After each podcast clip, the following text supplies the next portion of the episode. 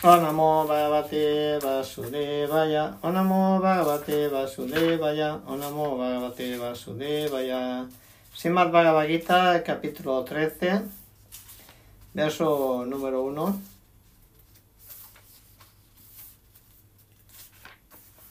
La naturaleza, el disfrutador y la conciencia.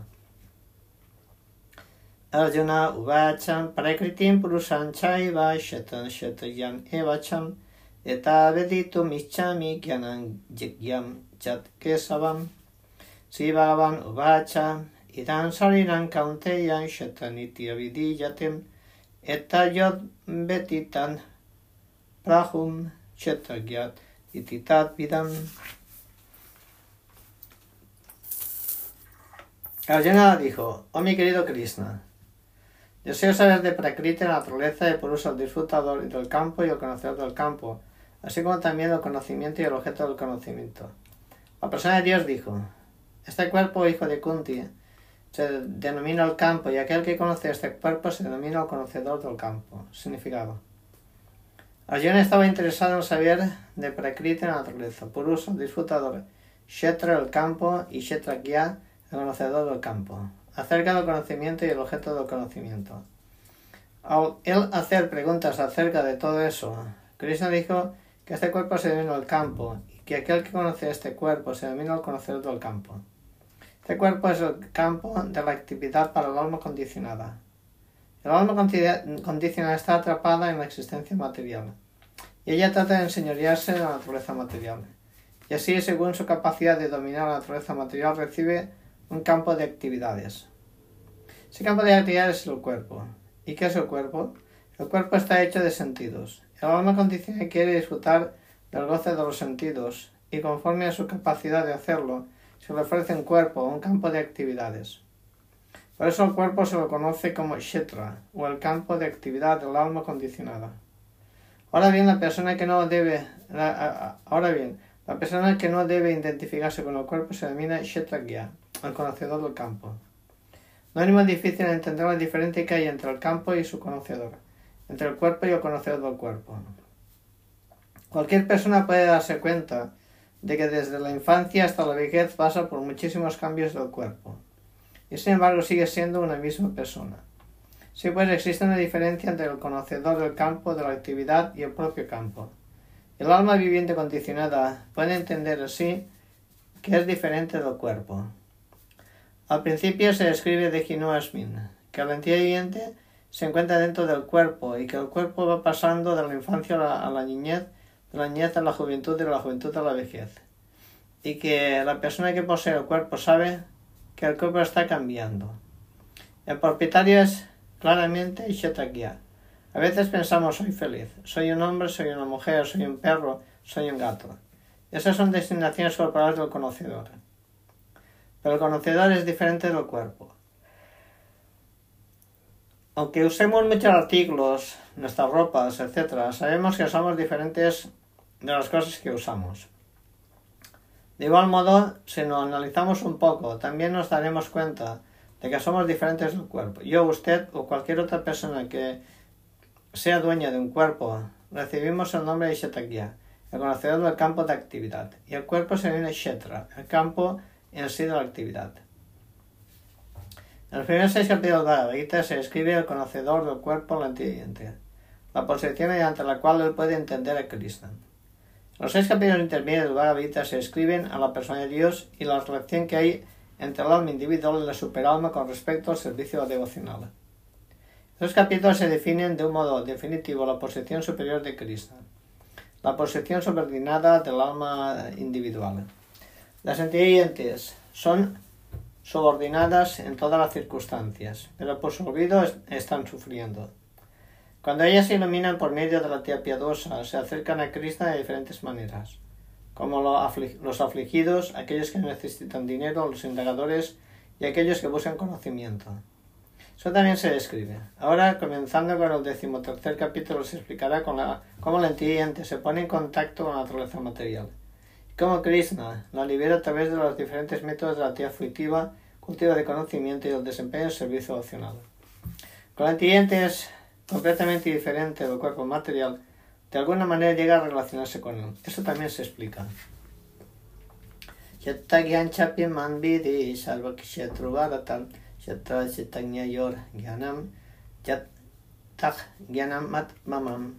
O basta de Bharata de saber que yo también soy el conocedor que está en todos los cuerpos y que entender el cuerpo y a su propietario se denomina conocimiento. Esta es mi opinión.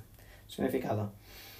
Mientras se discute lo referente a este cuerpo y el conocedor del cuerpo, el alma y la superalma, encontraremos tres diferentes temas de estudio, Krishna, el inteligente y la materia.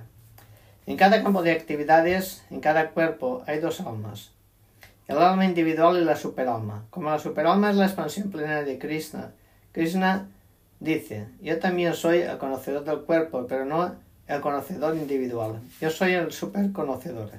Estoy presente en cada cuerpo como para amarnos la superalma. Aquel que estudia muy minuciosamente en función este Bhagavad el tema del campo de la actividad y el conocedor del campo puede conseguir este conocimiento. Krishna dice, yo soy el conocedor del campo de las actividades que se encuentran en cada cuerpo individual.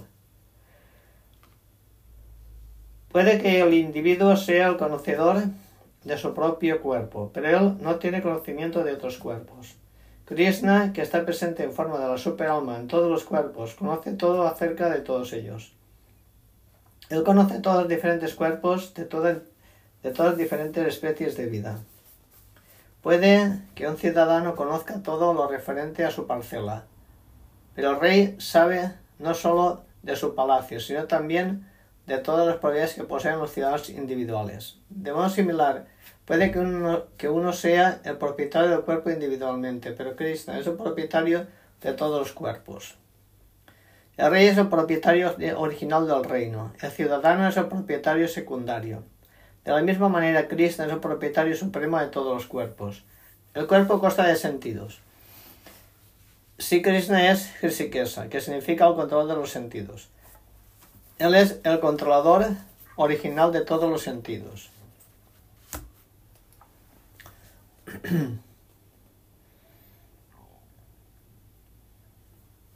Tal como el rey es el controlador original de toda la actividad del, Estado. los ciudadanos son controladores, son controladores secundarios. El ciudadano solo es controlador secundario. Krishna dice, yo también soy el conocedor. Esto significa que Krishna es el superconocedor. El alma individual conoce solo su cuerpo en particular. En la literatura védica ello se expresa de la siguiente manera. Kshetranikit sarirani pichanchapit subasubim tan betisat yugatmat gyat uchatem. Este cuerpo se denomina el Kshetra, y dentro de él moran el propietario del cuerpo y Krishna, quien conocen tanto el cuerpo como el propietario del cuerpo. Por consiguiente, a Krishna se lo llama el conocedor de todos los campos. La diferencia que hay entre el campo de la actividad el conocedor de la actividad y el supremo conocedor de la actividad se escribe de la siguiente manera. El conocimiento perfecto acerca de la constitución del cuerpo, la constitución del alma individual y la constitución de la superalma se conoce como jnana en términos de la literatura védica. Esa es la opinión de Krishna. Entender que el alma y la superalma son idénticas, sin embargo, distintas, es conocimiento. Aquel que no entiende el campo de la actividad y el conocedor de la actividad no tiene conocimiento perfecto. Uno tiene que entender la posición de Prakriti, la naturaleza, por uso al disfrutador de la naturaleza. De ahí es bueno conocer el que domina o controla la naturaleza y el alma individual. Uno no debe confundir a los tres en sus diferentes capacidades. Uno no debe confundir al pintor, la pintura y el caballete. Este mundo material, que es el campo de las actividades, es la naturaleza. Y el disfrutador de la naturaleza es la inteligente. Y por encima de ambos se encuentra el controlador supremo Krishna. Lenguaje védico. Svetasvatara Upanishad 1.12. Dice, Bhokta Bhogyam Preritaram Chat Matva Sarvam Proktan Trivit Dam Brahman Etat. Existen tres concepciones Brahman, Prakriti, es Brahman como el campo de la actividad. Jiva, el alma individual, también es Brahman y está tratando de controlar la naturaleza material. Y el controlador de ambas también es Brahman, pero él es el verdadero controlador. Este capítulo también se explicará que de los dos conocedores, uno es falible y el otro es infalible, uno es superior y el otro es subordinado. Aquel que cree que los dos conocedores del campo son exactamente iguales contradice a Krishna, quien expresa aquí de una manera muy clara yo también soy el conocedor del campo de la actividad. Aquel que confunde una soga con una serpiente no tiene conocimientos. Hay diferentes clases de cuerpos, hay diferentes propietarios de los cuerpos. Como cada alma individual tiene su capacidad individual de enseñorearse en la naturaleza material, hay diferentes cuerpos. Pero Krishna también está presente en ellos como el controlador. La palabra cha es significativa, pues se refiere a todos los cuerpos. Esta es la opinión de Baladev Vidyabhusana. Krishna es la superalma que se encuentra en todos y en cada uno de los cuerpos, aparte del alma individual. Krishna dice aquí explícitamente que da conocimiento a saber que la superalma es el control tanto del campo de la actividad como el disfrutador finito. Tat Shetranchat Yakchat Yadrishcha Yat Vikari Yatatascha Yat Sa Chat Yat Yat Chat Tats Samasenat Mesrinum. Ahora escucha, por favor, mi breve descripción de este campo de la actividad y cómo el mismo está constituido y cuáles son sus cambios y de dónde se producen. ¿Quién es ese conocedor del campo de la actividad y cuáles son sus influencias? Significado. Krishna está describiendo al campo de las actividades al conocedor del campo de sus posiciones en sus posiciones constitucionales. Krishna está describiendo el campo de la actividad y al conocedor del campo en su posición constitucional. Uno tiene que saber cómo está constituido este cuerpo, los materiales de los que está hecho, bajo el control de quién está funcionando, cómo están ocurriendo los cambios, de dónde proceden los cambios, cuáles son las causas, cuáles son las razones, cuál es la meta última del individuo, cuál es la verdadera forma del alma individual. Uno debe saber también cuál es la diferencia entre que hay entre el alma viviente individual y la superalma. ¿Cuáles son sus diferentes influencias, sus potenciales, etcétera? Uno solo tiene que entender este Bhagavad Gita directamente con la, con la descripción de que da Krishna y todo se aclara. Pero hay que tener el cuidado de no considerar que, Krishna que se encuentra en cada cuerpo y el alma individual, la son idénticos. Esto es algo así como igualar al potente con el impotente. Chandodvir Vividai Pitak Brahma Sutra Padaschaivat Hetumat Vir Vinishitai.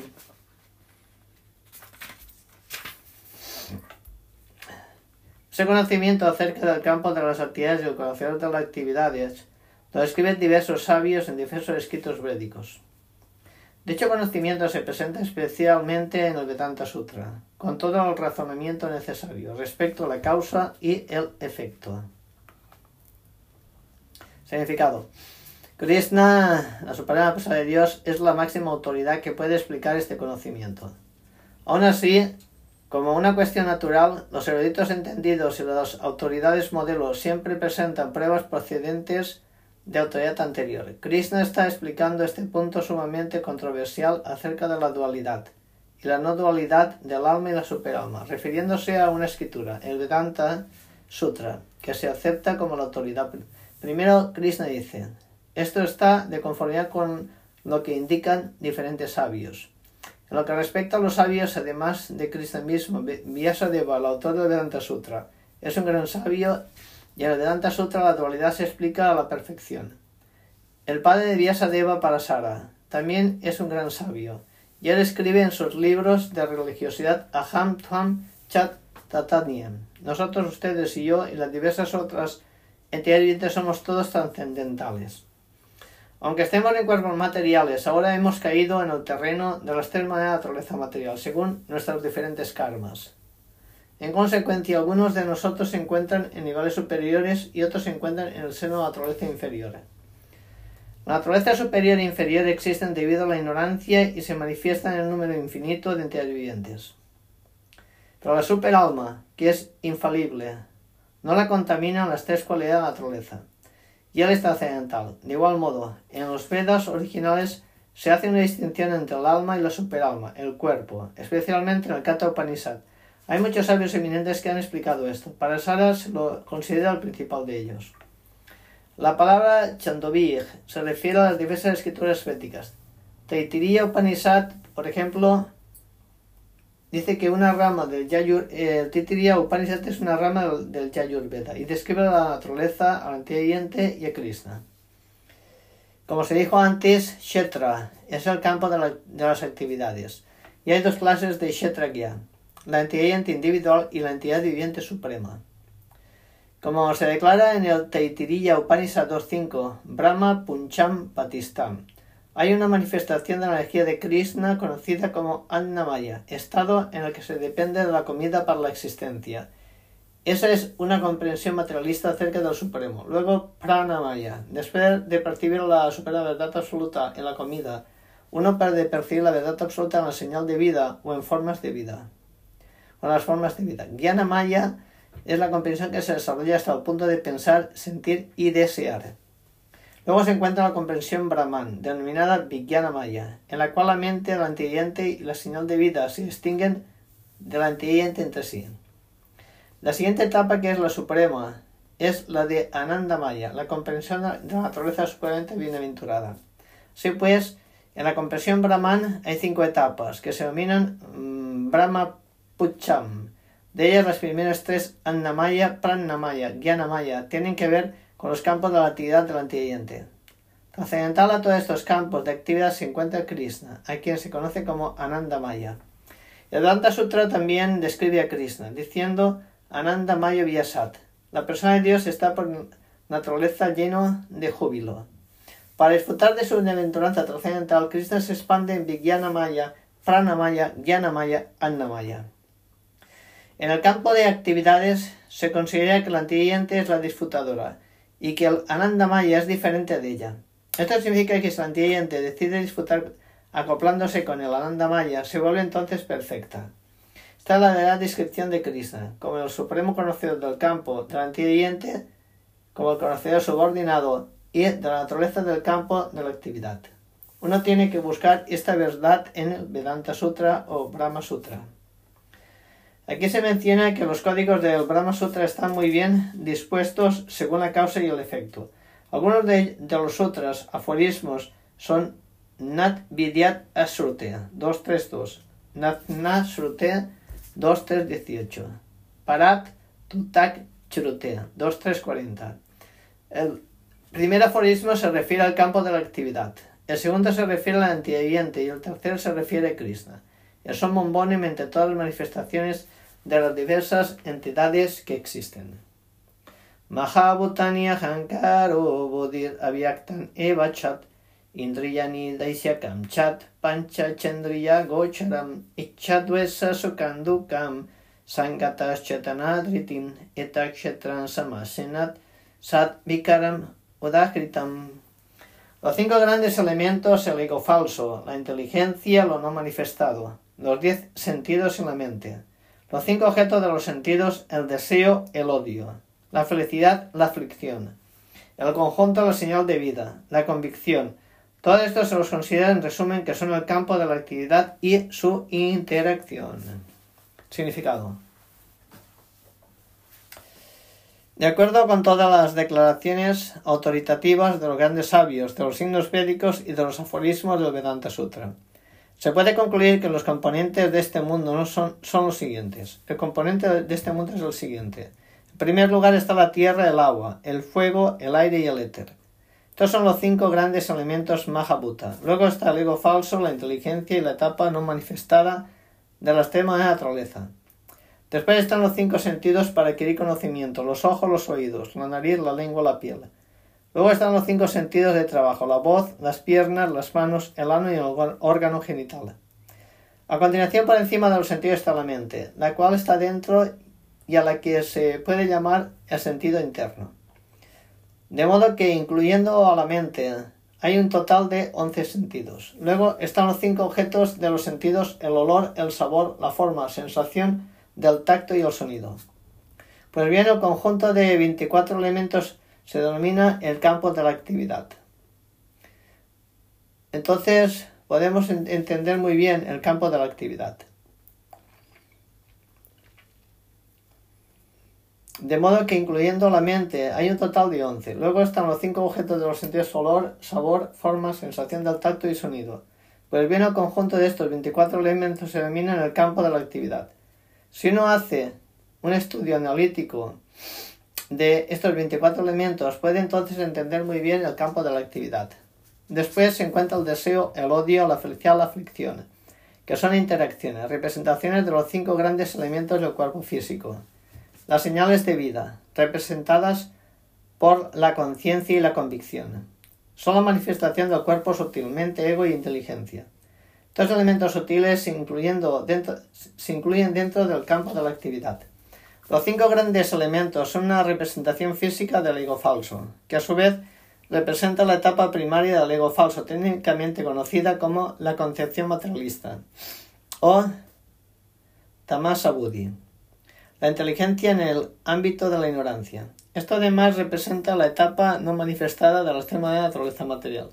Las de naturaleza material no manifestadas se denominan pradana. Aquel que desea conocer en detalle los 24 elementos junto con sus interacciones debe estudiar la filosofía más detenidamente. En el Bhagavad solo se da un resumen. El cuerpo es la representación de todos estos factores y existen cambios que sufren el cuerpo, que son seis en total. El cuerpo nace, crece y permanece produce derivados, luego comienza a decaer y la última etapa de que se desvanece. Por tanto, el campo es una cosa material temporal. Sin embargo, Kshetrakia, el conocedor del campo, el propietario, es diferente.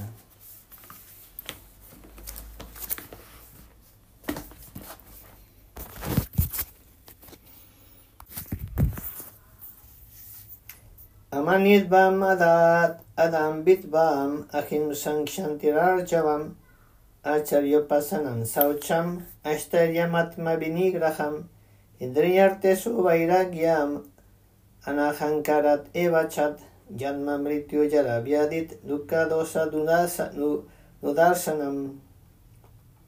Asaktir anavishvangam putradarat viharishut nityancha sama chintatvam istanistot papatisum mayi chananya yogena bhaktir abhyavicharinit vivikta desa sevitvam aratir yanasansadim adhyatma gyana nityatvam tadva yanartadarshanam etagyanam iti proktam angyanam yat atonyatam la humildad, la ausencia de orgullo, la no violencia, la tolerancia, la sencillez, la acudir a un maestro espiritual genuino, la limpieza, la constancia, el autocontrol, la renuncia al objeto del goce de los sentidos, la ausencia de ego falso, la percepción de lo malo del nacimiento, la muerte, la vejez y las enfermedades, estar libre del enredo de hijos, esposa, hogar y demás, la ecuanimidad en medio de eventos agradables y desagradables, la devoción constante y pura por mí, el ambicionar vivir en un lugar solitario, el estar desapegado a las masas, el aceptar la importancia de la autorización, la búsqueda filosófica de la verdad absoluta, todo esto yo claro que es conocimiento y cualquier otra cosa que haya aparte de esto es ignorancia, significado. Algunos hombres poco inteligentes a veces confunden este proceso de conocimiento con la interacción del campo de la actividad. Pero en realidad, este es el verdadero proceso de conocimiento. Si uno acepta este proceso, existe entonces la posibilidad de acercarse a la verdad absoluta.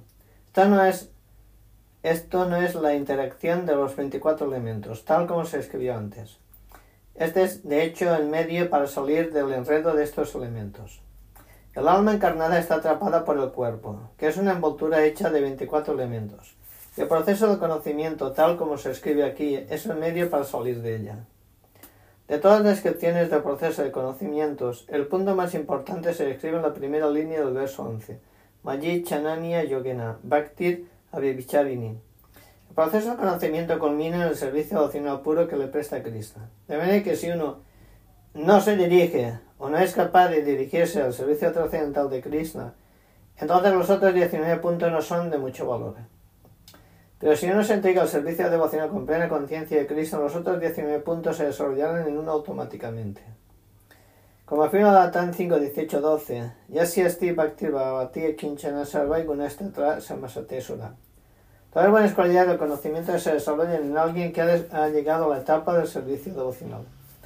El principio de aceptar a un maestro espiritual, tal como se menciona en el verso 8, es esencial. Incluso para aquel que se entrega al servicio devocional, ello es de lo más importante. La vida trascendental comienza cuando uno acepta un maestro espiritual genuino. Krishna afirma aquí claramente que este proceso de conocimiento es el camino verdadero. Cualquier otra cosa que se especula más allá de esto es una necedad. En cuanto al conocimiento que se esboza aquí, los puntos se pueden analizar de la siguiente manera. Humildad significa que uno no debe estar ansioso de tener la satisfacción de ser honrado por los demás. El concepto material de la vida lo vuelve a uno muy ansioso de recibir honor de los demás. Pero desde el punto de vista de un hombre que tiene conocimiento perfecto, alguien que sabe que no es este cuerpo, cualquier cosa, el honor y deshonor, pertenecen a este cuerpo y es inútil. Uno no debe de estar anhelando esta ilusión material. La gente está muy ansiosa de ser famosa por su religión. En consecuencia, a veces observa que sin entender el principio de la religión, uno ingresa en algún grupo que de hecho no está siguiendo principios religiosos. Luego, quiere anunciarse a sí mismo como un mentor religioso. En lo que respecta a leer adelante la ciencia espiritual, uno debe hacerse un examen para ver cuándo está progresando. Se puede juzgar por estos factores. Generalmente se entiende por no violencia el, no matar o, destruir el cuerpo, pero en realidad no violencia significa no causarle angustia a los demás. Por ignorancia la general de la gente está atrapada en el concepto material de la vida. Perpetuamente sufren los dolores materiales. Así que a menos que uno se eleve, a menos que uno eleve a la gente al plano del conocimiento espiritual, está practicando violencia. Uno debe tratar lo mejor que pueda de destruir el verdadero conocimiento de modo que la gente se ilumine y, abandone este enredo material. Eso, no es, eso es no violencia. Tolerancia significa que uno debe estar dispuesto a soportar el insulto y el deshonor de que lo hagan objeto a los demás. Si uno está dedicado adelante en el conocimiento espiritual, será objeto de muchísimos insultos, eh, él será objeto de muchos insultos y de mucho deshonor. Si uno está dedicado adelante al conocimiento espiritual, será objeto de muchísimos insultos y de mucho deshonor. Eso es de esperarse, porque la naturaleza material está hecha de esta manera. Un niño como Prahlad Maharaj, quien con solo cinco años de edad estaba dedicado al cultivo del conocimiento espiritual, se vio en peligro cuando su padre se puso en contra de su devoción. El padre trató de matarle de muchas maneras. Prahlad lo toleró. Así pues, puede que haya muchísimos impedimentos para poder adelantar el conocimiento espiritual, pero debemos ser tolerantes y continuar con nuestro progreso con determinación. Sencillez. Significa que uno debe de ser tan recto que sin diplomacias puede exponer la verdad desnuda incluso a un enemigo. En lo que se refiere a la aceptación del maestro espiritual, eso es esencial, porque sin la instrucción de un maestro espiritual genuino no se puede progresar en la ciencia espiritual. Uno debe de acudir, al maestro espiritual con toda la humildad y ofrecerle toda clase de servicios, de modo que él tenga el agrado de conferirle sus bendiciones al discípulo. Como un maestro espiritual genuino es un representante de Krishna y si, y si él le otorga alguna bendición al discípulo, eso hará que el discípulo se vuelva adelantado de inmediato en la persecución de los principios regulativos o si no, los principios regulativos se le harán muy fáciles a aquel que haya servido al maestro espiritual sin reserva. La limpieza es esencial para adelantar la vida espiritual. Hay dos clases de limpieza, la externa y la interna. Limpieza externa significa darse un baño. Pero para la limpieza interna uno tiene que pensar en Krishna, siempre cantar Hare Krishna, Hare Krishna, Krishna Krishna, Hare Hare, Hare Rama, Hare Rama, Rama Rama, Hare Hare. Ese proceso de limpieza de la mente limpiando el polvo del karma pasado que hemos acumulado. Este proceso limpia de la mente el polvo del karma pasado que hemos acumulado. Constancia significa que uno debe de estar muy determinado por progresar en la vida espiritual. Sin esta determinación no se puede progresar de manera tangible. Autocontrol significa que no se debe aceptar nada que vaya en detrimento del sendero del progreso espiritual. Uno debe de acostumbrarse a esto y rechazar todo lo que esté en contra del sendero del progreso espiritual. Eso es verdadera renunciación. Los sentidos son tan fuertes que siempre están ansiosos de tener su propio disfrute. Uno no debe complacer estas exigencias, las cuales no son necesarias. Los sentidos solo se deben complacer para mantener el cuerpo apto, de modo que uno pueda desempeñar su deber para adelantar en la vida espiritual. El sentido más importante y incontrolable de todo es el, el, gusto, la lengua. Si uno puede controlar el órgano de la lengua, el gusto, entonces hay muchas, hay muchas posibilidades de controlar los demás sentidos. La función de la lengua es la de saborear cosas y producir sonidos. Por consiguiente, mientras la regulación sistemática se debe siempre ocupar la lengua en saborear el remanente de la comida que se le ofrece a Krishna, en cantar Hare Krishna. En lo que respecta a los ojos, no se les debe de permitir ver nada aparte de la hermosa forma de Krishna. Eso controlar los ojos. De igual manera, los oídos se deben dedicar a escuchar hablar de Krishna y la nariz se debe dedicar a oler la flor que se ha ofrecido a Krishna. Este es el proceso del servicio devocional. Aquí se entiende que el Bhagavad Gita simplemente está exponiendo la ciencia del servicio devocional. El servicio devocional es el principal y único objetivo. Algunos comentarios del Bhagavad Gita poco, poco inteligentes tratarán de apartar la mente del lector hacia otros asuntos, pero el Bhagavad Gita eh, no hay ningún otro asunto aparte del servicio devocional. Ego falso significa aceptar que este cuerpo es uno mismo.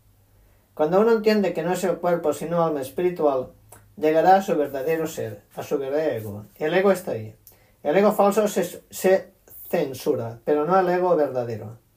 En la literatura védica Brihat Aranyaka Upanishad 1.4.10 dice Ahan Brahmasmi, yo soy Brahman, soy espiritual. Este yo soy, el sentido de ser, también existe en la etapa de la liberación de la autorización. Este sentido de yo soy, ese ego, pero cuando se le aplica al cuerpo falso, ese ego falso, eh, pero cuando se aplica al cuerpo falso, es ego falso. Cuando al sentido del ser se le aplica a la realidad, eso es ego verdadero. Cuando al sentido del ser se le aplica a la realidad, eso es ego verdadero. Hay algunos filósofos que dicen que debemos abandonar nuestro ego, pero eso no es posible hacerlo, porque ego significa identidad. Claro que lo que sí tenemos que abandonar es la falsa identificación de identidad con el cuerpo. Uno debe tratar de entender el dolor que implica el aceptar el nacimiento, muerte, vejez y enfermedades. En diversas escrituras védicas hay descripciones del nacimiento. En el Sinatan se describe de una manera muy gráfica el mundo del embrión, la estadía del niño en el vientre de la madre, su sufrimiento, etc. Debe entenderse perfectamente bien que el nacimiento es doloroso. Como hemos olvidado cuando hemos sufrido en el vientre de la madre, no le buscamos ninguna solución al reiterado proceso de nacimiento y muerte. De modo similar, a la, hora de, la muerte hay toda clase de sufrimiento, y esto también se menciona en la escritura autoritativa. Se debe de discutir acerca de ello. En lo que respecta a la enfermedad y a la vejez, todo el mundo tiene experiencia práctica de ello. Nadie quiere estar enfermo, y nadie quiere envejecer, pero no hay ninguna manera de evitarlo. A menos que se tenga la visión pesimista de esta vida material, considerando los sufrimientos de nacimiento, muerte, vejez y enfermedades, no habrá ningún incentivo para adelantar la vida espiritual, a menos que se tenga una visión pesimista de esta vida material. Considerando los sufrimientos del nacimiento, la muerte, la vejez y las enfermedades, no habrá ningún incentivo para que adelantemos la vida espiritual. En cuanto al hecho de estar desapegado de hijos, esposa y hogar, eso no quiere decir que uno no tenga ningún sentimiento por ellos. Ellos son objetos naturales de afecto, pero si no son favorables al, progreso de conciencia de Krishna, al progreso espiritual, entonces no se debe de estar apegado a ellos. El mejor proceso para hacer el mejor proceso para hacer que el hogar sea agradable es el proceso de la conciencia de Krishna. Si uno tiene plena conciencia de Krishna, puede hacer que su hogar sea muy feliz, ya que este proceso de conciencia de Krishna es muy sencillo. Uno solo tiene que cantar Hare Krishna, Hare Krishna, Krishna, Krishna, Hare, Hare, Hare, Rama, Hare, Rama, Rama, Rama, Hare, Hare. Aceptar los remanentes de la comida que se le ha ofrecido a Krishna, hablar un poco acerca de los libros tal como Bhagavad y Sanatana y ocuparse en la adoración de la deidad. Estas cuatro cosas harán que uno sea feliz. Uno debe de a los miembros de su familia de esta manera. Los miembros de la familia pueden sentarse por la mañana y noche y cantar juntos Hare Krishna, Hare Krishna, Krishna Krishna, Hare Hare, Hare Rama, Hare Rama, Rama Rama, Hare Hare. Si uno puede amoldar su vida familiar de esta manera para cultivar conciencia de Krishna siguiendo estos cuatro principios, entonces no hay ninguna necesidad de cambiar la vida familiar por la vida de renunciantes. Pero si la vida familiar no es apropiada y no es favorable para el adelanto espiritual, entonces se la debe de abandonar. Uno debe sacrificar todo para llegar a comprender o servir a Krishna tal como lo hizo Arjuna. Arjuna no quería matar a sus familiares, pero cuando entendió que esos familiares eran impedimentos para llegar a comprender a Krishna, aceptó la instrucción de Krishna, peleó y los mató. En todos casos no debe estar desapegado de la felicidad y aflicción de la vida familiar porque en este mundo nunca se puede ser totalmente feliz ni totalmente desdichado. Felicidad y aflicción son factores concomitantes de la vida material. Uno debe de aprender a tolerar, tal como se aconseja en el Bhagavad Gita. Y al ir y venir de la felicidad y la aflicción nunca se podrá impedir. Así que uno debe de estar desapegado del modo de vida material y mantener el equilibrio automáticamente en ambos casos. Por lo general, cuando conseguimos algo desagradable, desagradable, nos sentimos, eh, cuando obtenemos algo desagradable, nos sentimos no muy felices. Pero cuando obtenemos algo desagradable, nos afligimos. Cuando conseguimos algo desagradable, no nos sentimos, nos sentimos muy felices. Cuando obtenemos algo desagradable, nos afligimos. Pero si pero si de hecho nos encontramos en la posición espiritual, esas cosas no nos van a quitar. Para llegar a esta etapa tenemos que practicar el servicio devocional inquebrantable. Prestar el servicio devocional a Cristo sin desviación significa dedicarnos a los nueve procesos del servicio devocional. Cantar, escuchar, adorar, ofrecer respetos, etc. Tal como se escribe en el último verso del noveno capítulo. Se debe seguir este proceso. Naturalmente, cuando uno se adapta al modo espiritual de la vida, no quiere mezclarse con hombres materialistas. Eso irá en contra de su carácter. Uno puede examinarse a sí mismo viendo cuándo se inclina a vivir en un lugar solitario, sin compañías poco recomendables. De un modo natural, el devoto no siente gusto en actividad deportiva innecesaria, o en ir al cine o disfrutar de alguna función social, porque él entiende que todas estas cosas son simplemente una pérdida de tiempo. Hay muchos investigadores filósofos que estudian la vida sexual, o algún otro asunto, pero según el Bhagavad este trabajo de investigación y esa especulación filosófica carece de todo valor. Ello es más o menos una insensatez. Bhagavad uno debe investigar, mediante el discernimiento filosófico, la naturaleza del alma. Uno debe de hacer una investigación para entender el ser. Aquí se recomienda esto. En lo que respecta a la autorización, aquí se afirma de un modo claro que el Bhakti Yoga es especialmente práctico para ello. En cuanto se, en se, haya, se encuentra una llena de devoción, se debe considerar la relación que hay entre el, alma individual y la superalma. El alma individual y superalma no pueden ser uno, al menos en la concepción del bhakti, la concepción devocional de la vida. Este servicio devocional del alma individual hacia el alma suprema es eterno, nitia, tal como se expresa claramente. Así que el bhakti, el servicio devocional, es eterno. Uno debe de establecerse en esta convicción filosófica. El Bhagavatam 1.2.11 se explica, Vadanti tat tatvat vidas tatvan yat yanam adhyayam. Aquellos que realmente son conocedores de la verdad absoluta saben que al ser se lo comprende en tres diferentes fases, Brahman, Paramatma y Bhagavan. Bhagavan es la última palabra de la comprensión de la verdad absoluta. Por consiguiente, uno debe llegar a este plan de comprensión de la persona de Dios. De este modo dedicarse al servicio devocional de Krishna. Esta es la perfección del conocimiento. Eh, comenzando con la práctica de la humildad y yendo hasta el punto de la conversión de la verdad suprema, la verdad absoluta, la persona de Dios Krishna. Este proceso es como una escalera que va desde la planta baja hasta el último piso. Ahora bien, en esa escalera hay mucha gente que ha llegado al primer piso, al segundo y al tercer piso. Pero a menos que uno llegue al último piso, que consiste en llegar a comprender a Krishna, estará en una etapa inferior de conocimientos. Si alguien quiere competir con Krishna y al mismo tiempo adelantar el conocimiento espiritual, fracasará. Se dice bien claro que sin humildad la comprensión no es verdaderamente posible. Creerse Dios es lo más engreído. Aunque la entiende siempre es pateada por la estricta ley de la naturaleza material, no obstante, por ignorancia piensa yo soy Dios. El conocimiento, el comienzo del conocimiento lo constituye, pues, amanitva, la humildad.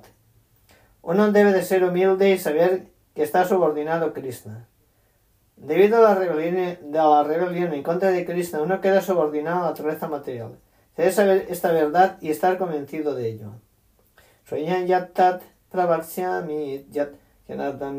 notet anaditmat paramam brahmat nasatam nasat uchatem. Ahora te he explicado lo conocible, con lo cual probarás lo eterno, el Brahman, el espíritu, el cual no tiene principio y está subordinado a mí. Yace más allá de la causa y el efecto de este mundo material. Significado. Krishna ha explicado el campo de la actividad y el conocedor del campo. Él ha explicado también el proceso para conocer al conocedor del campo de la actividad. Ahora Krishna comienza a explicar lo conocible, primero el alma y luego el superalma. Por medio del conocimiento acerca del conocedor, tanto el alma como la superalma, uno puede saborear el néctar de la vida. Como se explica en el segundo capítulo, la entidad es eterna. Eso también se confirma aquí. No existe una fecha específica en que la jiva haya nacido. Ni tampoco puede nadie averiguar la historia de la manifestación de la jivatma como producto de Krishna. Por tanto, no tiene principio. La literatura védica confirma. Nadie va vipaschit. Kata Upanishad 1.2.18. El conocedor del cuerpo nunca nace ni nunca muere, y está colmado de conocimientos. En la literatura védica, Svetasvatara Upanishad 6.16, también se declara. En la forma de la superalma, Krishna es Pradhan Kshetragya Patir Gunesa, el principal conocedor del cuerpo el amo de la extrema naturaleza material. En el Smriti se dice, Dasa Bhutto Haret Evat Nanyasya Ivat, Kadachanam. La entidad está eternamente al servicio de Krishna. Esto también lo confirma Chaitanya Mahaprabhu en su enseñanza.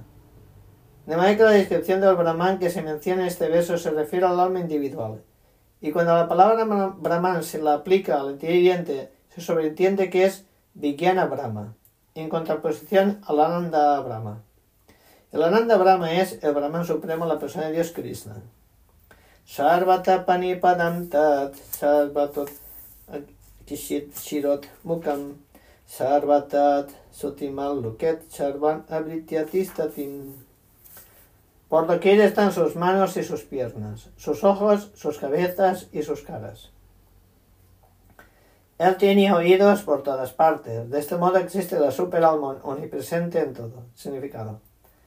Así como el Sol existe y difunde sus rayos ilimitados, asimismo existe la superalma, la persona de Dios.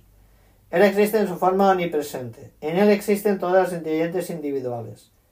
Desde el primer gran maestro, Brahma, hasta la pequeña hormiga, existen infinidad, infinidad de cabezas, piernas, manos y ojos, infinidad de entidades. Todo ello existe eh, y también eh, existe la superalma. Por tanto, la superalma es omnipresente. Sin embargo, el alma individual no puede decir que tiene sus manos, piernas, ojos en todas partes. Eso no es posible. Si ella cree que mientras se encuentra bajo la influencia de la ignorancia no está consciente de, que sus manos y piernas están difundidas por doquier, pero que cuando quiera el, debido conocimiento llegará a esa etapa, su pensamiento es contradictorio. Esto significa que como el alma individual ha quedado condicionado por la naturaleza material, no es suprema. El supremo es diferente del alma individual. Krishna puede extender su mano ilimitadamente y el alma individual no puede hacerlo. Bhagavad Krishna dice que si alguien ofrece una flor, fruta o agua, Krishna la aceptará. Si el, Señor se encuentra tan, si el Señor se encuentra tan lejos, ¿cómo puede aceptar cosas? Y aquí la omnipotencia de Krishna. Aunque se encuentra en su propia morada, solamente lejos de la tierra, puede extender su mano para aceptar la ofrenda. Esa es su potencia. Brahma en Sanjita 5.37 dice, Coloca Ivan y Lachma Buddha. Aunque Krishna siempre está dedicado a disfrutar de pasatiempos en el planeta trascendental, es omnipresente.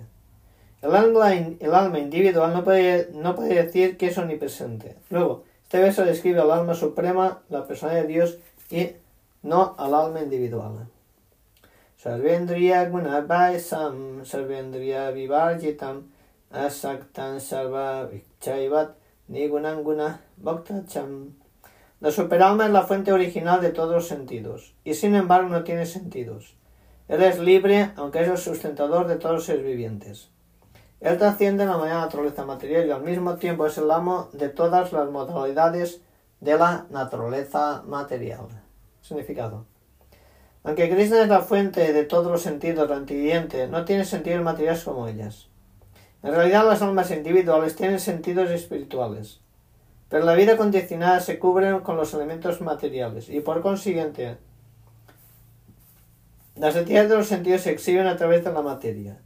Los sentidos de Krishna no se cubren de este modo. Los sentidos son, sus sentidos son trascendentales y en consecuencia se denomina nirguna. La palabra guna se refiere a la manera material.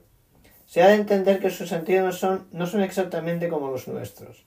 Puesto que Krishna es la fuente de todas las actividades de nuestros sentidos, Krishna tiene sus sentidos trascendentales, los cuales no están contaminados.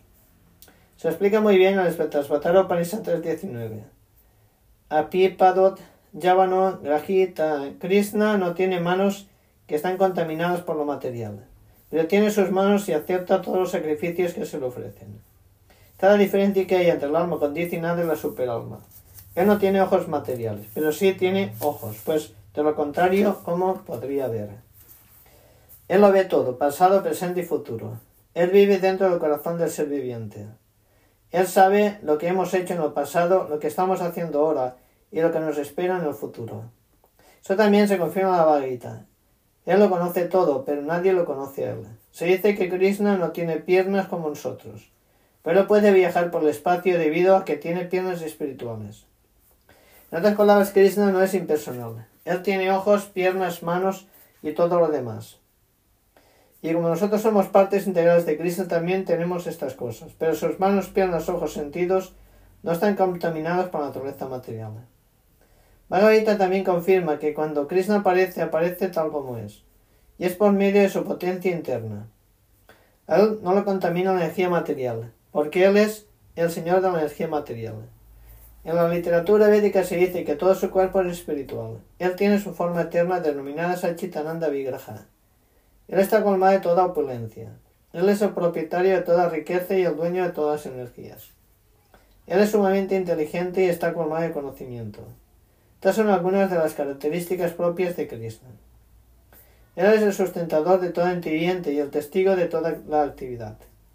Hasta donde podamos entender en la literatura védica, Krishna siempre es trascendental. Aunque no vemos su cabeza, caras, manos y piernas, Él las tiene, y cuando nos elevemos a la situación trascendental podremos ver a Krishna, su forma original. Debido a los sentidos son dominados por lo material, no podemos ver su forma. En consecuencia, los impersonalistas que aún están afectados por lo material no pueden entender a la suprema persona de Dios, si Krishna.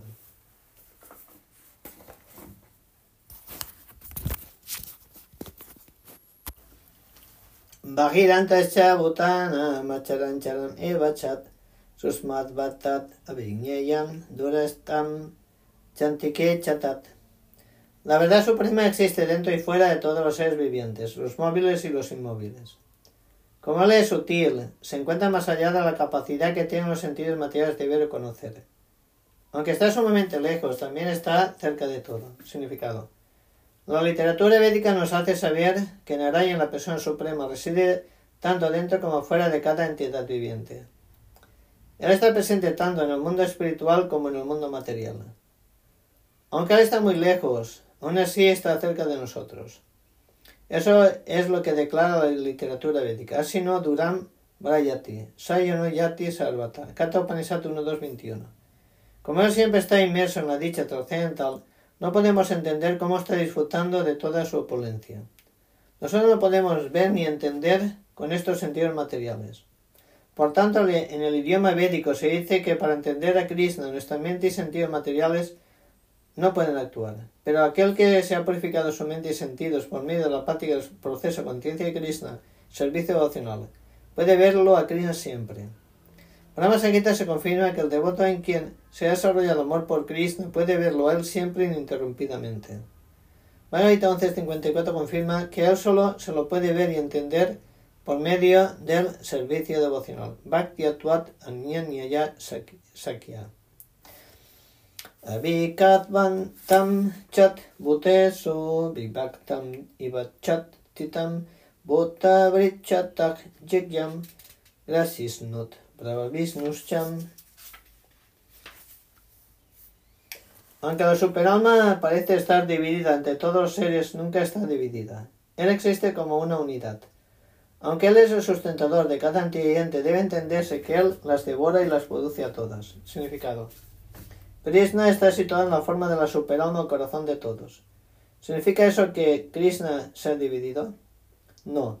En realidad, Él es uno. A este respecto se da el ejemplo del Sol. Al mediodía el Sol se encuentra en su puesto, pero si uno recorre unos 5.000 kilómetros en todas las direcciones y pregunta ¿Dónde está el Sol? Todo el mundo dirá que lo tiene por encima de sí. En la literatura védica se da este ejemplo para mostrar que aunque él no está dividido, se encuentra como si lo estuviera. También se dice en la literatura védica que Vishnu, que Vishnu está presente en todas partes por medio de su omnipotencia. Tal como el sol, se le aparece a muchas personas en muchos lugares. Krishna, que es el sustentador de cada ente devora todo en el momento de la aniquilación. Se confirma en un décimo capítulo cuando Krishna dijo que él había ido a devorar a todos los guerreros que se habían reunido en Kurukshetra. Él mencionó, además, que en la forma del tiempo él también las devora. Él es el aniquilador, destructor de todos. Cuando ocurre la creación, él los manifiesta a todos a partir de su estado original.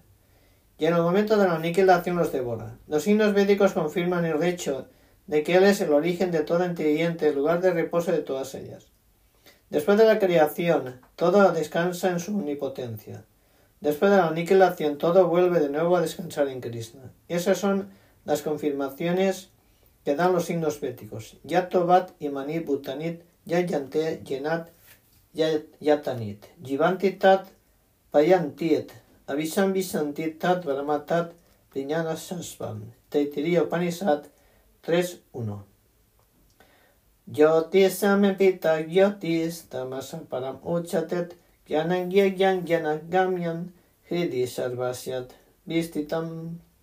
Él es la, fuente, es la fuente de la luz de todos los objetos luminosos. Él está más allá de la oscuridad de la materia y no está manifestado. Él es el conocimiento, el objeto del conocimiento, y Él es la meta del conocimiento. Él está situado en el corazón de todos. Significado. La superalma, la persona de Dios, es la fuente de todo luz de todos los objetos luminosos, tal como sol, luna y estrellas. La literatura védica nos hace saber que en el reino espiritual no hay necesidad de sol, luna, porque ahí se tiene la refulgencia de Krishna. En el mundo material, este Brahma Yoti, la refulgencia espiritual de Krishna, está cubierto por el Mahatattva, elementos materiales. Por tanto, en este mundo material requerimos de la existencia de sol, luna, electricidad y demás, para que haya luz. Pero en el mundo espiritual no hay necesidad de estas cosas. En la literatura védica se afirma claramente que debido a su refulgencia luminosa todo está iluminado. Queda claro pues que Krishna no está situado en el mundo material. Él se encuentra en el mundo espiritual que está sumamente lejos, en el cielo espiritual. Eso también se confirma en la literatura védica Aditya Varnam Tamasad Parastat, Svetaspatar Upanishad 3.8. Él es tal como el sol eternamente luminoso, pero se encuentra mucho más allá de la oscuridad de este mundo material. Su conocimiento es trascendental. La literatura védica confirma que el Brahman es conocimiento trascendental concentrado. Aquel que está ansioso de ser, de ser trasladado a este mundo espiritual, Krishna, que está en el corazón de todos, le dará el conocimiento. Un mantra védico es Vetasvatara Upanishad 6.18. Dittanahan devan atma bodhi prakasam Momokshur Vai Sharanam Aham Prapadyam. Si uno realmente quiere la liberación, debe entregarse a Krishna. A lo que se refiere a la meta última del conocimiento, también, se confirma en la literatura védica. Tan eva vidit batit mityum etim. Solo si se lo conoce a Krishna puede uno salir del contorno del nacimiento y muerte. Svetasvatara Upanishad 8. Krishna está situado en el corazón de todos como el controlador supremo. El Supremo tiene piernas y manos distribuidas por doquier. Y eso no puede decir, eso no lo puede decir el alma individual. En consecuencia, se debe admitir que hay dos conocedores del campo de la actividad, el alma individual y la superalma. Las manos y las piernas de uno se distribuyen de un modo local, pero las manos y piernas de Krishna se distribuyen por todas partes. Se confirma en el Svetasvatara Upanishad 3.17, Sarvasya Prabhum Isanam, Sarvasya Saranam Brihat. Esa persona de Dios, la superalma, es el Prabhu, el amo de toda entidad viviente. Por tanto, Él es el refugio último de todas ellas. Luego no se puede negar el hecho de que la, la suprema superalma y el alma individual son siempre diferentes.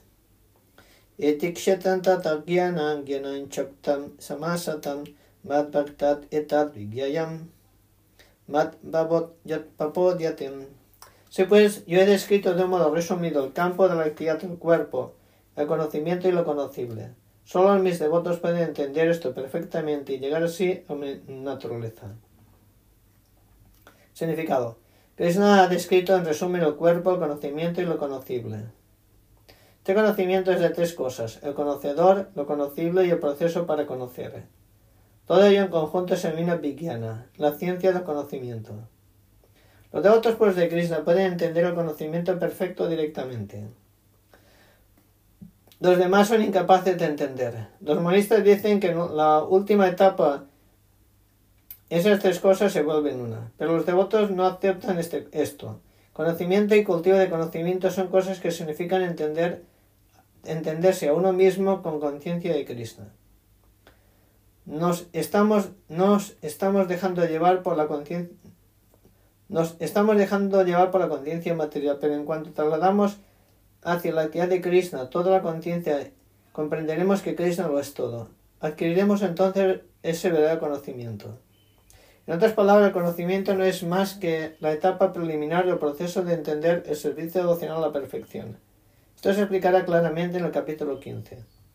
Ahora bien, para resumir, uno puede entender que los versos 6 al 7, comenzando con Mahabhutani, yendo hasta Chetanadriti, analizan los elementos materiales. Cierta manifestación de la señal de la vida.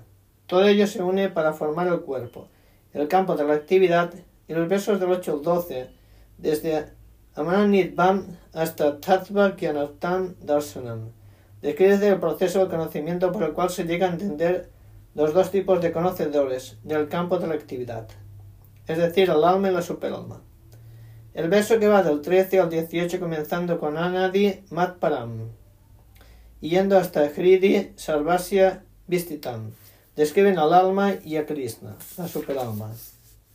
Así pues, se ha descrito tres cosas el campo de la actividad del cuerpo, el proceso para entender y tanto el alma como la superalma. Aquí se señala en especial que solo los devotos puros de Krishna pueden entender de una manera clara estas tres cosas. De modo que para estos devotos el Bhagavad Gita es absolutamente útil. Ellos son los que pueden llegar a la meta suprema, la naturaleza de Krishna. En otras palabras, son los devotos y nadie más puede entender el Bhagavad Gita y obtener el resultado deseado.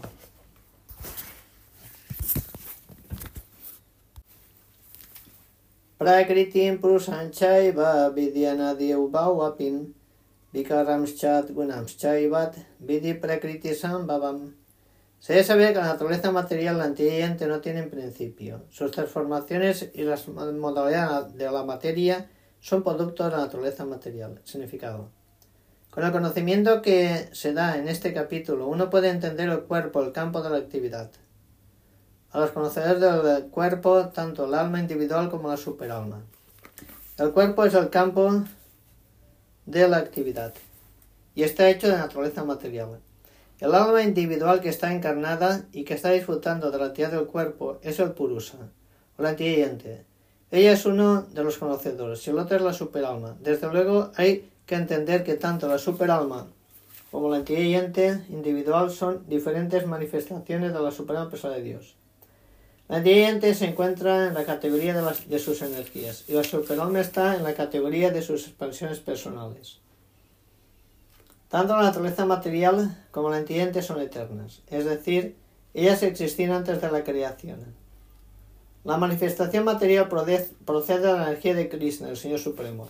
Sí mismo ocurre con la entidad viviente. Pero las entidades vivientes proceden de la energía superior. Tanto el entiende como la naturaleza material existían antes de que este cosmos se manifestara. La manifestación material estaba absorbida por Krishna, el Mahavishnu, y cuando fue necesario se manifestó por intermedio del Mahatattva. De igual modo, la inteligente también está en Krishna, y como están condicionadas, se muestran adversas a servir a Krishna. Por eso no se les permite entrar al cielo espiritual. Pero con la aparición de la naturaleza material, estas inteligentes reciben de nuevo la oportunidad de actuar en el mundo material y prepararse para entrar en el mundo espiritual. Este es el misterio de la creación material. En realidad, la inteligente es, es en un principio parte integral espiritual de Krishna, pero debido a su naturaleza rebelde, queda condicionada dentro de la naturaleza material. A decir verdad, no importa cómo esas inteligentes o entidades superiores de Krishna, del Señor Supremo, se han puesto en contacto con la naturaleza material. Sin embargo, la Suprema Persona de Dios sabe realmente cómo y por qué ocurrió esto. En la escritura, Krishna dice que aquellos que están atraídos por esta naturaleza material se están sometiendo a una dura lucha por la existencia. Pero sobre la base de la descripción de estos pocos versos debemos saber con toda certeza que toda la transformación e influencia de la naturaleza material que proceden de las tres maneras también son producto de la naturaleza material. Toda la transformación y variedad que están en relación con la inteligente se debe al cuerpo. En lo que respecta al espíritu, todos los inteligentes son iguales. Karya karanat katrit vet ketu prekritir uchatet prusa sukadu kanam bot trit vet hetur uchatem dice que la naturaleza es la causa de todas las causas y efectos materiales, mientras que la inteligente es la causa de los diversos sufrimientos y disfrutes que hay en este mundo. Significado. Los diferentes tipos de cuerpos y sentidos que hay entre los inteligentes se debe a la naturaleza material. 8.400.000 diferentes especies de vida. Estas variedades son creaciones de la naturaleza material. Ellas surgen de los diferentes placeres de los sentidos inteligente la cual en consecuencia desea vivir en un cuerpo u otro. Cuando ella se la pone en diferentes cuerpos, disfruta de diferentes clases de felicidad y aflicción. Su felicidad y aflicción material se debe a su cuerpo, y no a ella misma de por sí. En su estado original no hay ninguna duda de su disfrute, por tanto, ese es su estado verdadero. El caso del deseo de enseñarse la naturaleza material, ella se encuentra en el mundo material. En el mundo espiritual no hay tal cosa. El mundo espiritual es puro, pero en el mundo material todos se esfuerzan mucho por conseguir diferentes clases de placeres para el cuerpo. Puede que sea más claro decir que este cuerpo es un efecto de los sentidos.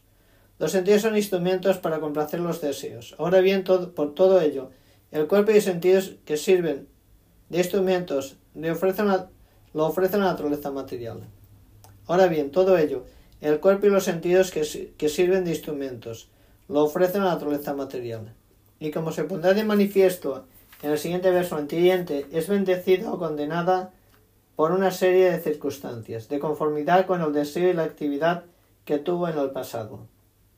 Según los deseos y la actividad de uno, la naturaleza material lo pone en diversas residencias. El propio ser es la causa de su presencia en estas residencias y del disfrute o sufrimiento que le acompaña. Una vez que se lo colocan en un determinado tipo de cuerpos, queda bajo el control de la naturaleza, porque el cuerpo siendo materia actúa de acuerdo con la ley de la naturaleza. En ese momento el antiguiente no tiene ningún poder para cambiar esa ley. Supóngame, supóngase que a un antiguiente se la pone en un cuerpo de perro. Tan pronto como esto ocurre, tiene que actuar como un perro. Él no puede actuar de otra manera y si la inteligente es puesta en un cuerpo de cerdo, se ve forzada entonces a comer excremento y actuar como un cerdo.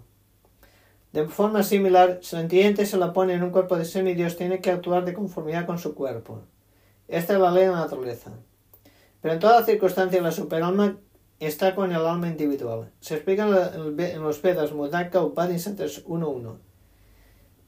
Duat Suparna Sayuyat Sakaya.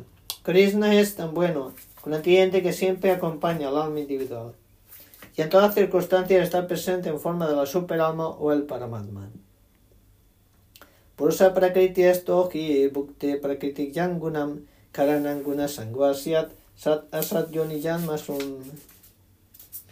La inteligente que se encuentra en el seno de la naturaleza material sigue así en los caminos de la vida, disfrutando de la naturaleza material. Ello se debe a su contacto con esta naturaleza material, y de ese modo se encuentra con el bien y el mal entre las diversas especies.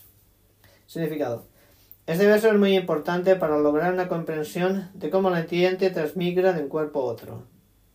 En el capítulo 2 se explica que la antiente transmigra de un cuerpo a otro, tal como se cambia de ropa. Este cambio de ropa se debe a su apego a la existencia material. Mientras ella esté cautivada por esta manifestación falsa, tiene que seguir transmigrando de un cuerpo a otro. Debido a su deseo de enseñorearse a la naturaleza material, ella es puesta en esas circunstancias desagradables, bajo la influencia del deseo material. La antiente nace a veces como semidios y otras veces como hombre, otras como bestia, como ave, como gusano, como un ser acuático, como un hombre santo o como un insecto. Así está ocurriendo. Y en todos los casos la antiente se cree la ama de sus circunstancias, aunque se se encuentra bajo la influencia de la naturaleza material. Aquí se explica la manera en que ella es puesta en esos diferentes cuerpos. Se debe al contacto con las diversas maneras de la naturaleza material. Uno tiene que elevarse, pues, por encima de las temas de la naturaleza material. Situarse en la posición trascendental. Entonces domina conciencia de Krishna. A menos que uno se sitúe en el plano de conciencia de Krishna, su conciencia material lo obligará a trasladarse de un cuerpo a otro. ¿Por qué no? porque uno tiene deseos materiales desde un tiempo inmemorial. Pero uno tiene que cambiar este concepto. Ese cambio únicamente se puede efectuar si se escucha la fuente autorizada. El mejor ejemplo sería aquí. Arjuna está escuchando Krishna exponer la ciencia de Krishna. Si el entiende se somete a este proceso de escuchar, perderá el deseo de dominar la naturaleza material. Deseo que, ha, que ha acariciado por mucho tiempo. Gradualmente, proporcionalmente, hay que se reduzca este viejo deseo de dominar, llegará a disfrutar de la felicidad espiritual. En un mantra se dice que a medida que uno se vuelve entendido en compañía de Krishna, va a ir disfrutando proporcionalmente de su eterna vida bienaventurada. Bhakta mahesvarat paramatmeti chapi uktot de que asmin purusa param sin embargo, en este cuerpo hay otro disfrutador, uno trascendental, quien es el Señor, el propietario supremo, quien existe como supervisor y sancionador, y a quien se conoce como la superalma. Significado. Que se afirma que la superalma, que se encuentra siempre con el alma individual, es la representación del Señor Supremo Krishna. Ella no es una entidad ordinaria. Como los filósofos monistas consideran que el conocedor del cuerpo es uno, creen que no hay diferencia entre la superalma y el alma individual. Para, aclarar esto, Krishna dice que él es la representación del Paramatma que hay en cada cuerpo. Krishna es diferente del alma individual.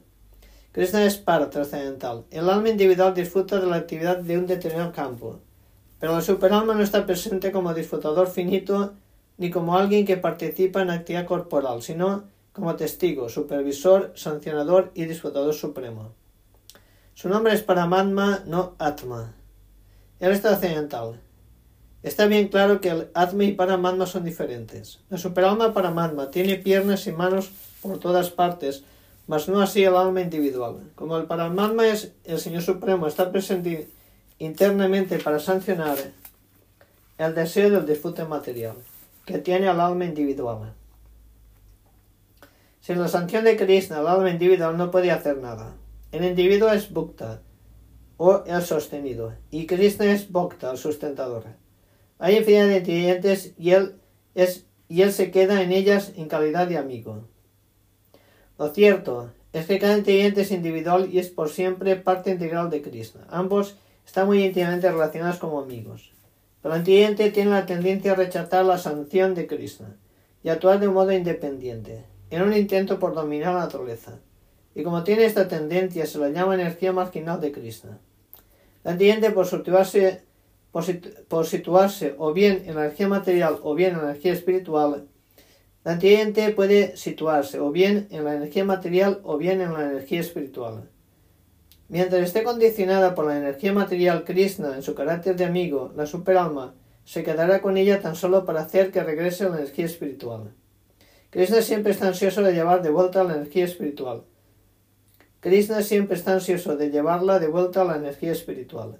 Pero el individual, debido a la diminuta independencia, rechaza continuamente la compañía de la luz espiritual. Este mal uso de la independencia es la causa de su lucha material en el seno de la naturaleza condicionada.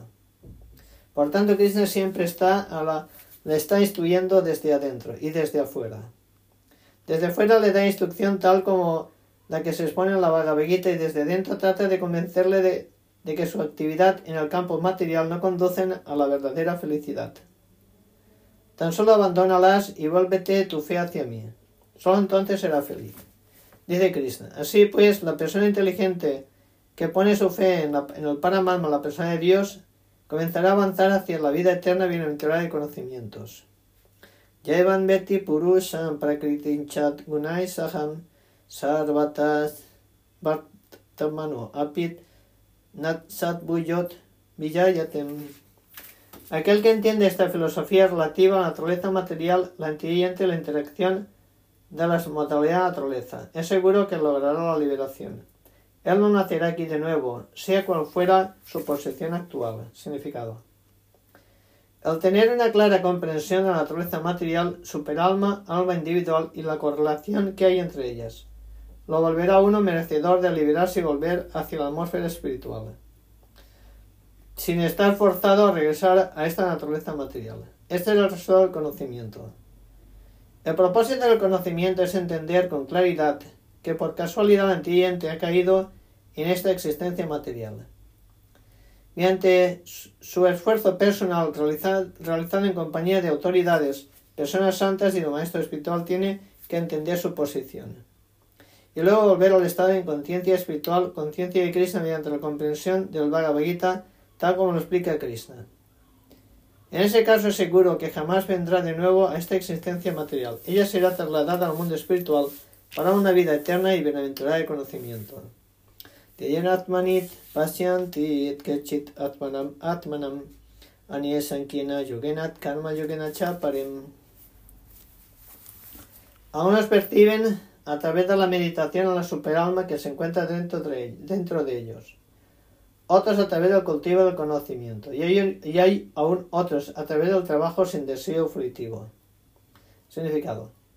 Krishna le informa a Arjuna que lo que se refiere al hombre y su búsqueda de la autorización, las almas condicionadas se pueden dividir en dos grupos, aquellos que son ateos, agnósticos, escépticos. Está más allá del sentido de la comprensión espiritual, pero hay otros que son fieles en su comprensión de la vida espiritual, y ellos se los conoce como devotos introspectivos, filósofos trabajadores que han renunciado al resultado fruitivo. Aquellos que siempre tratan de establecer la doctrina del monismo también se los cuenta entre los ateos y agnósticos. En otras palabras, solo los devotos de Krishna son verdaderamente aptos para el entendimiento espiritual. Porque ellos entienden que más allá de esta naturaleza material se encuentra el mundo espiritual y Krishna, quien se expande como para Paramatma la superalma que está en todos la divinidad omnipresente. Desde luego también existen aquellos que tratan de entender la suprema verdad absoluta por medio del cultivo del conocimiento.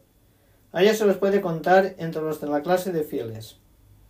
los filósofos Sankhya descomponen este mundo material en 24 elementos y colocan al alma según individual como el elemento número 25. Cuando ellos sean capaces de entender que la naturaleza del alma espiritual está occidental al elemento material, también serán capaces de entender que por encima del alma individual se encuentra Krishna, el vigésimo sexto elemento. Sí, pues gradualmente ellos también llegarán al plano del servicio devocional con conciencia de Krishna. Aquellos que trabajan sin resultado fruitivo también tienen una actitud perfecta. A ellos se les da la oportunidad de avanzar hasta el plano del servicio devocional con conciencia de Krishna que se afirma que hay cierta gente que tiene la conciencia pura y que trata de encontrar a la superalma por medio de la meditación. Cuando ellos descubren la superalma dentro de sí mismos, se situarán en el plano trascendental.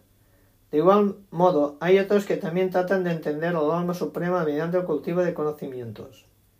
Y hay otros que cultivan el sistema del Hatha Yoga, que tratan de satisfacer a Krishna por medio de actividad infantil.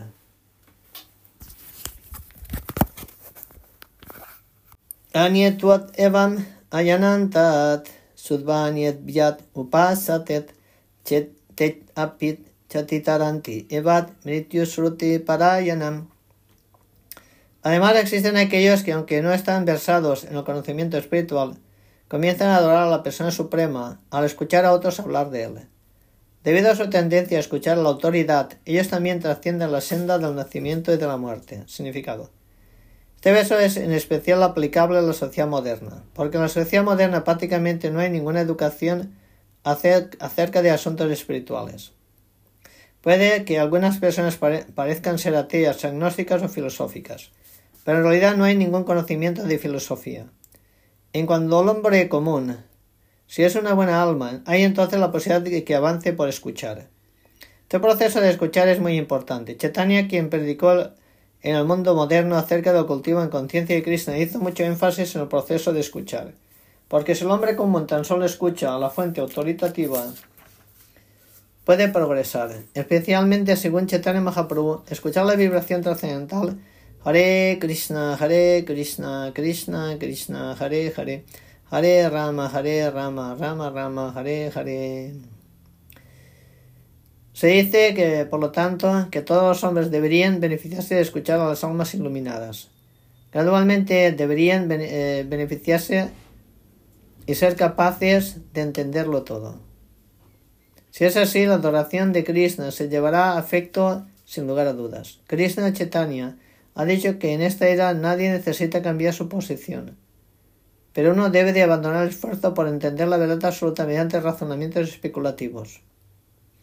Uno debe aprender a volverse el sirviente de aquellos que tienen conocimiento acerca de Krishna. Si uno es lo suficientemente afortunado como para refugiarse en un devoto puro, escuchando hablar de la autorización y siguiendo sus pasos, poco a poco se irá elevando la posición de devoto puro. En este verso en particular se recomienda mucho el proceso de escuchar, y eso es muy apropiado. Aunque a menudo el hombre común no es tan capaz como los llamados filósofos, el escuchar fielmente a la persona autoritativa lo ayudará a uno a trascender esta existencia material ir de vuelta al lugar de vuelta con lo que brindaban.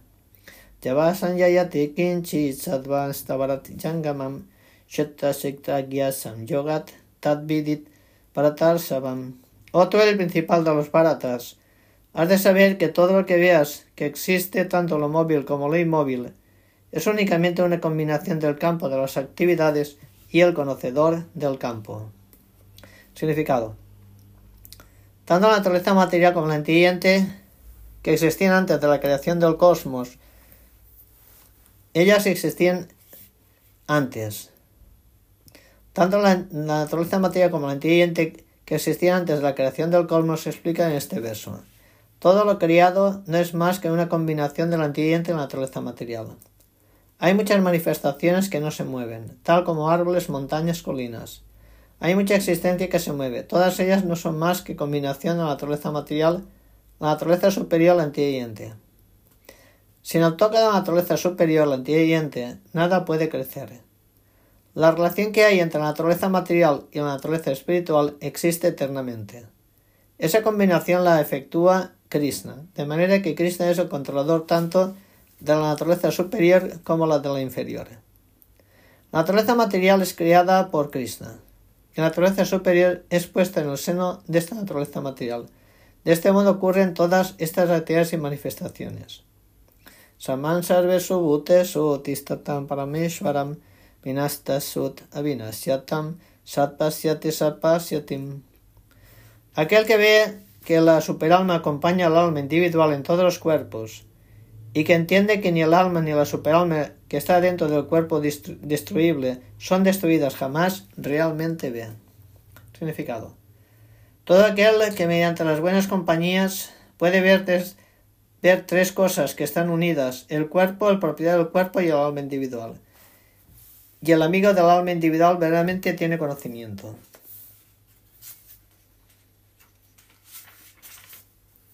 A menos que uno tenga la compañía de un verdadero conocedor de los asuntos espirituales, no podrá ver esas tres cosas. Aquellos que no tienen esta clase de compañía son ignorantes. Ellos solo ven el cuerpo y creen que el cuerpo, eh, que cuando el cuerpo es destruido, todo se termina. Pero en realidad no es así. Después de la destrucción del cuerpo, tanto el alma como la superalma aún existen, y ellas siguen existiendo eternamente en diversas formas móviles e inmóviles. La palabra sánscrita para Mesvar se traduce a veces como el alma individual, porque el alma es el amo del cuerpo, y después de la destrucción del cuerpo se traslada a otra forma. De esta manera ella es el amo. Pero hay otros que interpretan esa palabra para Mesvar en el significado de superalma. En cualquiera de los dos casos, tanto la superalma como el alma individual continuarán. Ellas no son destruidas. Aquel que puede ver las cosas de este modo puede verdaderamente ver lo que está ocurriendo. Saman pasyanhit sarvatra saman bastitamiswaram nat hinastit atmanatmanam tatoyati parangatim. Aquel que ve que la superalma está presente de la misma manera en todas partes, en cada ser viviente, no se degrada por la mente. De este modo él se dirige al destino trascendental. Significado. La antiente al aceptar su existencia material ha quedado en una posición diferente a la que tiene en su existencia espiritual. Pero si uno entiende que el Supremo se encuentra en todas partes de esta manifestación, en su manifestación para Madman, es decir, si uno puede ver la presencia de Krishna en cada cosa viviente, no se degradará a sí mismo con una mentalidad destructiva. En consecuencia, avanzará gradualmente hacia el mundo espiritual. Por lo general, la mente está adicta a procesos de complacer sus sentidos. Pero cuando la mente va hacia la superalma, uno se vuelve adelantado en lo referente a la comprensión espiritual. Prakritya karmani kriyatmanani sarvasat yapasyati tatatmanam akartaram sat pasyatim. Aquel que puede ver que todas las actividades las realiza el cuerpo, el cual está hecho de naturaleza material, y que ve que el ser no hace nada, realmente ve. Significado. Este cuerpo lo hace en la naturaleza material bajo la dirección de la superalma. Cualquier actividad que ocurre en relación con el cuerpo no son obras de uno. Todo lo que se supone que hay que hacer, ya sea para la felicidad o para la ficción, uno es forzado a hacerlo a causa de la constitución del cuerpo. El ser, sin embargo, es ajeno a toda la actividad corporal. Este cuerpo se nos da conforme a nuestros deseos pasados. Para complacer deseos, a uno se les da el cuerpo, con el cual uno actúa como corresponde. Hablando en términos prácticos, el cuerpo es una máquina para complacer los deseos, diseñados por Krishna. Debido a los deseos, uno es puesto en circunstancias difíciles para sufrir o disfrutar. Cuando esa visión trascendental del antiente se desarrolla, hace que uno se separe de la tía del cuerpo, Aquel que tiene, semejante visión es un verdadero vidente. Yadvota pritat baba neka estan anupasyatit tat eva chat vistaram brahma samparapadyate tatam. Cuando un hombre sensato deja de ver diferentes ingredientes que se deben a diferentes cuerpos materiales y ve cómo se manifiestan los seres por todas partes, llega a la comprensión brahman. Significado. Cuando uno puede ver que los diversos cuerpos del antiente surgen debido a los diferentes deseos del alma individual y que no le pertenecen de hecho al alma en sí, uno verdaderamente ve. En medio de la concepción material de la vida vemos que alguien es un semidios y que alguien más es un ser humano, un perro, un gato, etc. Eso es visión material, no de la visión. Esa diferencia material se debe a una concepción material de la vida. Después de la destrucción del cuerpo material, el alma espiritual es una. El alma espiritual, debido al contacto con la naturaleza material, recibe diferentes tipos de cuerpos. Cuando uno puede ver esto, adquiere visión espiritual, así que, al estar libre de la, diferenciación tal como hombre, animal, grande o bajo, etc., uno se purifica la conciencia y es capaz de cultivar conciencia de Cristo en el plano de su identidad espiritual. La manera en que, eh, en que entonces uno ve las cosas se explicará en el siguiente verso. Adaditvam nigurnatvat paramatmayam avyayam apit kaunteyat nakarotinat lipyatem. Aquellos que tienen la visión de la eternidad pueden ver que el alma imperecedera está occidental y eterna, y que se encuentra más allá de la nueva naturaleza. Pese al contacto con el cuerpo material o archuna, el alma ni nace nada ni se enreda. Significado. La inteligente parece nacer, debido al nacimiento del cuerpo material pero en realidad es eterna. La antiente no nace, pero a pesar de estar situada en un cuerpo material, es trascendental y eterna. Así pues, ella no puede ser destruida. La entidad está colmada de bienaventuranza por naturaleza. Ella no se ocupa en ninguna actividad material. En consecuencia, las actividades que se ejecutan debido al contacto de ella con los cuerpos materiales no la enredan. Yata sarvagatan saksmayat aksharan nopat sarvatavastito dejem tatatman nopat lipyatem. El cielo, debido a su naturaleza sutil, no se mezcla con nada, aunque es omnipresente. De igual modo, el alma que posee la visión Brahman no se mezcla con el cuerpo, pese a encontrarse en ese cuerpo. Significado.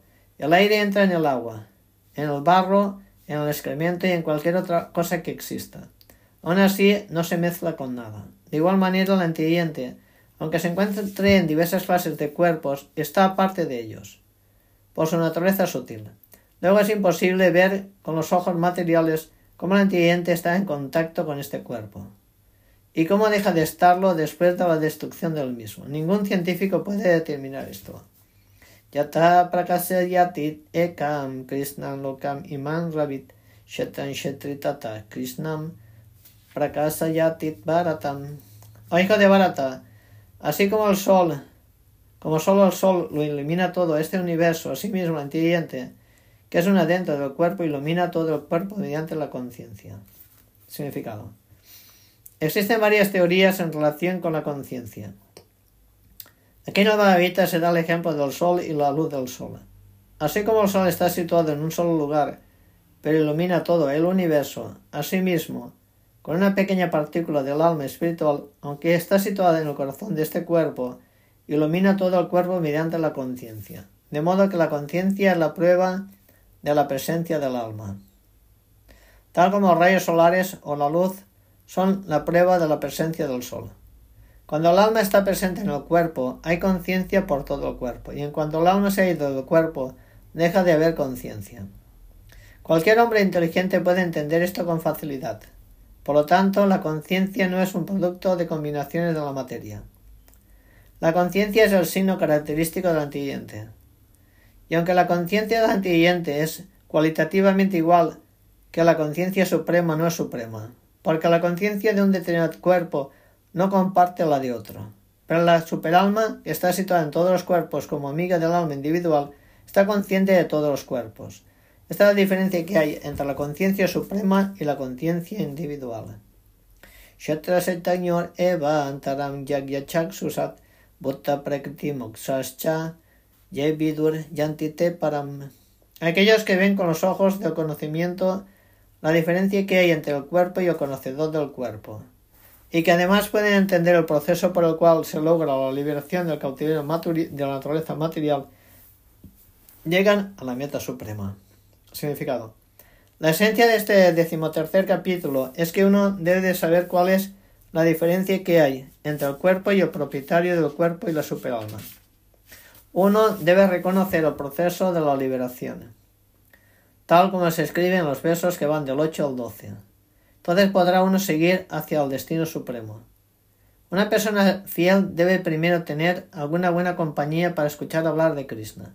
De este modo irá iluminándose gradualmente. Si uno acepta un maestro espiritual, puede aprender a distinguir entre materia y espíritu, y eso se volverá al punto de apoyo para una mayor comprensión espiritual. El maestro espiritual, por medio de la diversa instrucción, le enseña a su discípulo a liberarse del concepto material de la vida. Por ejemplo, Bhagavad observamos que Krishna está instruyendo a Arjuna para liberarle de las consideraciones materiales. Uno puede entender que este cuerpo material es materia. Se lo puede analizar con 24 elementos. El cuerpo es la manifestación física. Mente y efectos psicológicos son la manifestación sutil.